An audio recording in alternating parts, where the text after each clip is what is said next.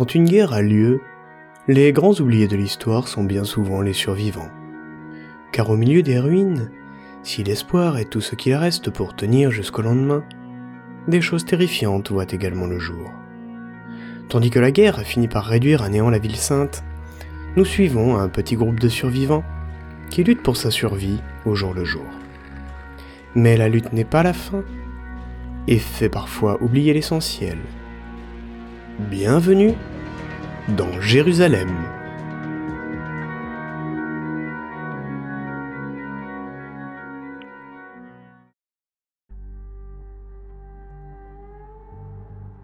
La lumière du crépuscule se frayait un chemin à travers les ruines de Jérusalem, ville autrefois vibrante, désormais un labyrinthe de désolation. Les bâtiments, éventrés par les bombes, faisaient figure de témoins silencieux d'une guerre qui avait déchiré la Terre sainte. Au milieu de ce paysage apocalyptique, une jeune femme, Tali, se tenait debout, le regard alerte. Tali n'était plus l'adolescente insouciante qui arpentait ses rues avant la guerre. Le danger avait fait d'elle une survivante dont la mission était de protéger son petit frère, Zaché. Zaché, 11 ans, était tout ce qui restait de sa famille. Malheureusement, le garçon était fragile puisqu'il souffrait d'un asthme sévère, ce qui nécessitait l'usage d'un inhalateur au quotidien. Une denrée non seulement rare dans ce monde en ruine, mais d'autant plus importante pour sa survie dans un paysage chargé de poussière. Le lien entre Tali et Zaché était un mélange de tendresse et de responsabilité, Tali endossant à la fois le rôle de grande sœur et celui de mère. Tous deux faisaient partie d'un petit groupe hétéroclite d'une vingtaine de survivants, composé d'anciens habitants de la ville, de soldats perdus et de personnes qui avaient été déplacées. Chacun portait en lui les cicatrices de la guerre.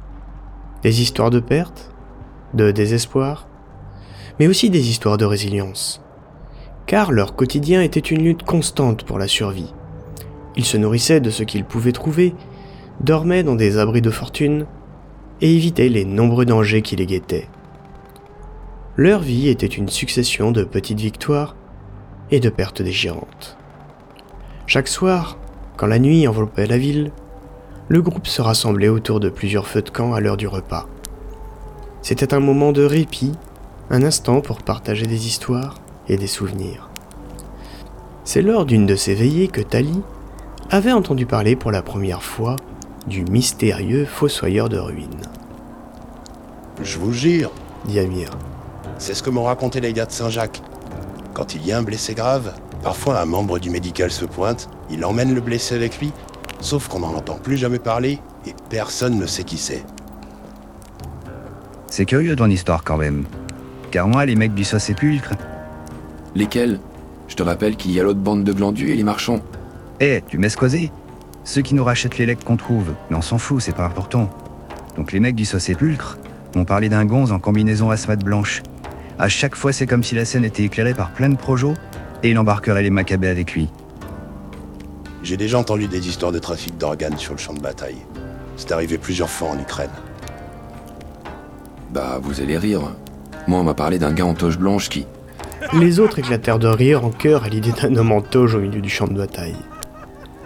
Tandis que les flammes crépitaient, Tali regardait les étoiles, se demandant si cette légende avait un fond de vérité. Mais les étoiles restaient muettes, gardant pour elles les secrets des ombres de Jérusalem. Alors que la nuit avançait, une urgence grandissait dans le cœur de Tali. Le stock d'inhalateurs de Zaché touchait à sa fin, et cela faisait plusieurs jours que le groupe n'avait trouvé aucun médicament. Car Zaché n'était pas le seul à avoir des besoins particuliers. Entre les blessés et les malades chroniques, le besoin en médicaments concernait presque tout le monde. Une décision devait être prise. Alors que les flammes projetaient des ombres dansantes sur les visages fatigués du groupe de survivants, Tali, assise auprès du feu, tenait dans sa main le pchit, comme elle l'appelait, presque vide de son petit frère. Nous n'avons plus le choix, dit-elle plus pour elle-même que pour les autres. Les autres la regardèrent d'un air interrogatif. Désolé d'interrompre vos légendes urbaines, les gars. Mais on ne va plus pouvoir y couper. Il n'y a plus de médoc. Ça fait des jours qu'on fait comme si de rien n'était, mais là on est coincé. Je sais qu'on réchigne tous à traverser le quartier nord. Mais nous devons passer la porte des Rhodes pour nous rendre à la rue Isfani. De là où nous sommes et, et vu la situation, c'est probablement la pharmacie encore à peu près préservée la plus proche de nous. Certains membres du groupe échangèrent des regards inquiets car un tel voyage n'était pas sans risque. On sait, Tali. Mais on n'est déjà pas nombreux. Tu te rends compte que tu condamnes mon frère là Une voix ferme s'éleva. Tali a raison. C'était le leader du groupe, un ancien soldat nommé Eli, autrefois membre de l'armée israélienne. Après la mort de sa femme et de ses filles, ce petit groupe éclectique, composé de juifs et de chrétiens de différentes tendances, était rapidement devenu sa nouvelle famille. Levon, si tu veux laisser ton diabète t'emporter, ça te regarde. Mais ne condamne pas les autres par ta peur. Tu n'auras qu'à faire partie du groupe qui restera en arrière. Sans parler de Zaché, plusieurs ici ont des besoins en médicaments, et notre housse de secours commence à se faire vide. Nous avons survécu jusqu'ici en restant unis. Nous devons donc tenter notre chance. Une fois le repas terminé, le groupe passa donc le reste de la soirée à préparer l'expédition de l'équipe de récupération. On vérifia alors les sacs des uns des autres. L'équipement était réparti de sorte à faciliter la survie du groupe, au cas où des récupérateurs auraient des difficultés à rejoindre les leurs. Ceux en charge de la défense du groupe s'occupaient de vérifier les armes et munitions, tandis qu'Ellie s'occupait de déterminer un itinéraire et un point de ralliement. Avant de se coucher, Tali s'approcha de Zaché, qui dormait paisiblement à l'écart de l'un des feux.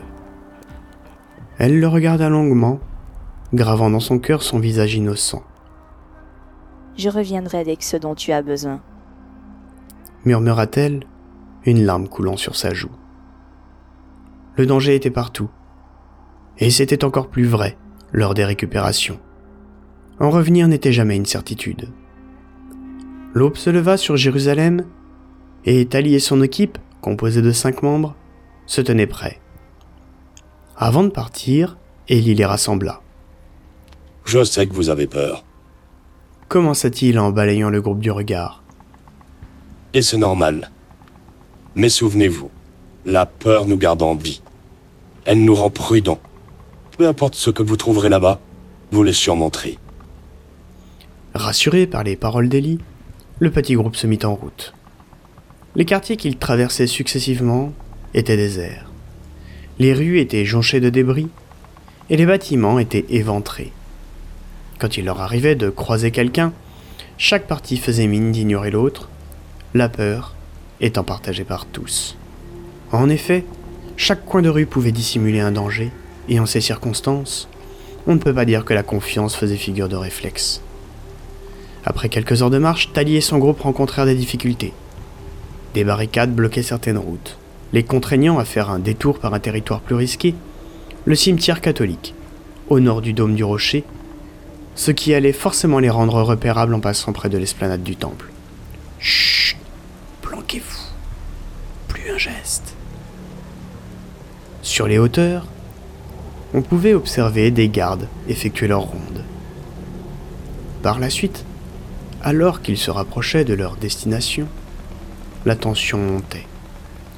Ils savaient que les prochains kilomètres seraient cruciaux, car ils devaient passer par une zone occupée par des militaires ennemis qui étaient partis en roue libre et se comportaient en seigneurs de guerre avec quiconque croisait leur route.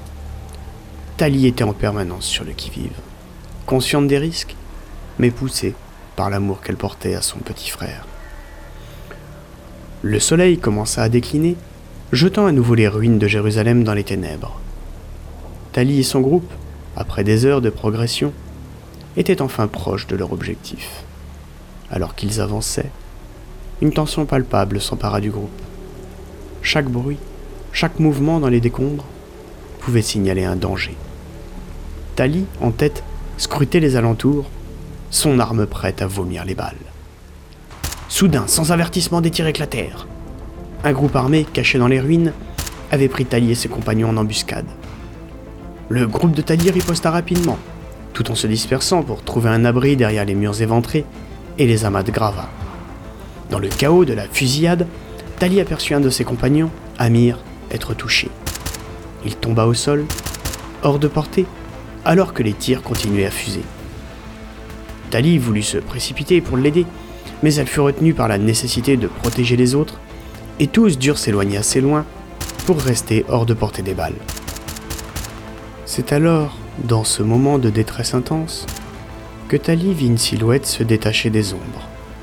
Un homme, en blanc, se déplaçant avec une tranquillité surréaliste au milieu du chaos.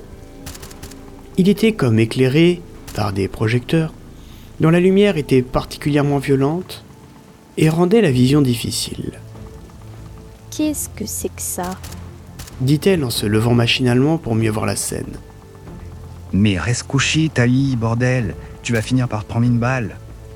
lui rétorqua l'un de ses amis en l'attirant vers le sol.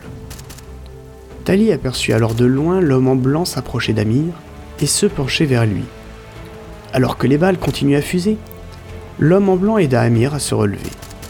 Après quoi, aussi mystérieusement qu'il était apparu, l'homme en blanc disparut, emmenant Amir avec lui. Amir Bon, si tu comptes te faire buter, ce serait bien que tu me briefes sur ce que je vais dire à ton frangin en le retrouvant. Qu'il est emmené Amir ne te fait donc rien Tu admettras que c'est à n'y rien comprendre. Sans doute. Sauf que là maintenant, c'est le cadet de nos soucis. Amir n'est plus là. Nous, oui. On n'a pas le temps de s'y attarder davantage. Malheureusement. Le groupe de Tali, réalisant qu'ils étaient en infériorité numérique, battit en retraite. Ils prirent un autre chemin en se frayant finalement un passage à travers les décombres, sous le couvert de la nuit. S'ils ne craignaient plus les balles, c'était le béton qui est à présent leur ennemi, menaçant à chaque moment de tuer l'un d'eux lors d'un éboulement. Tali restait obnubilée par la vision du fossoyeur et la disparition d'Amir. Elle avançait alors machinalement, repensant à Zaché, à son groupe et à tout ce qu'ils avaient enduré. Soudain, une détonation retentit. Alors qu'ils sortaient des décombres pour regagner la route, un échange de tirs éclata entre des factions rivales. Pris au piège, Tali et son groupe se retrouvèrent au milieu d'un feu croisé. C'est alors qu'une balle perdue atteignit Tali. Une douleur fulgurante la traversa, tandis que son corps lui sembla mettre une éternité à s'effondrer et à toucher le sol.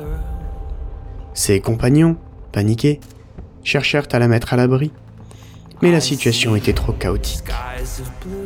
Tali, gisant sur le sol dur et froid, sentait la vie s'échapper de son corps. Les sons de la bataille qui l'entourait s'estompaient, remplacés par un sifflement assourdissant. Alors que la vie semblait quitter son corps, Tali se retrouva face à ses pensées les plus intimes.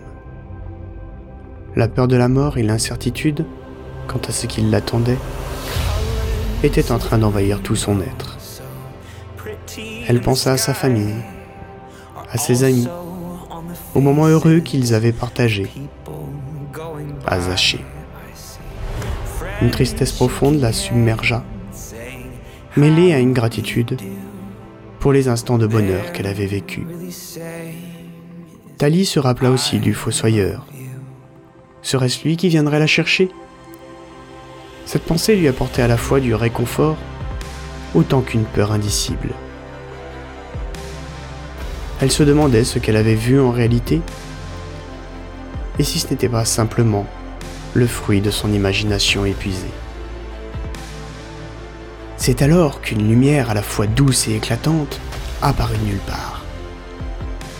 D'elle, une figure émergea. C'était le fossoyeur des ruines, mais son apparence était très différente de ce que Tali avait imaginé. Sa barbe était soignée et il portait une toche blanche. Il s'approcha alors d'elle et s'agenouilla à ses côtés. À son contact, Tali sentit ses peurs disparaître.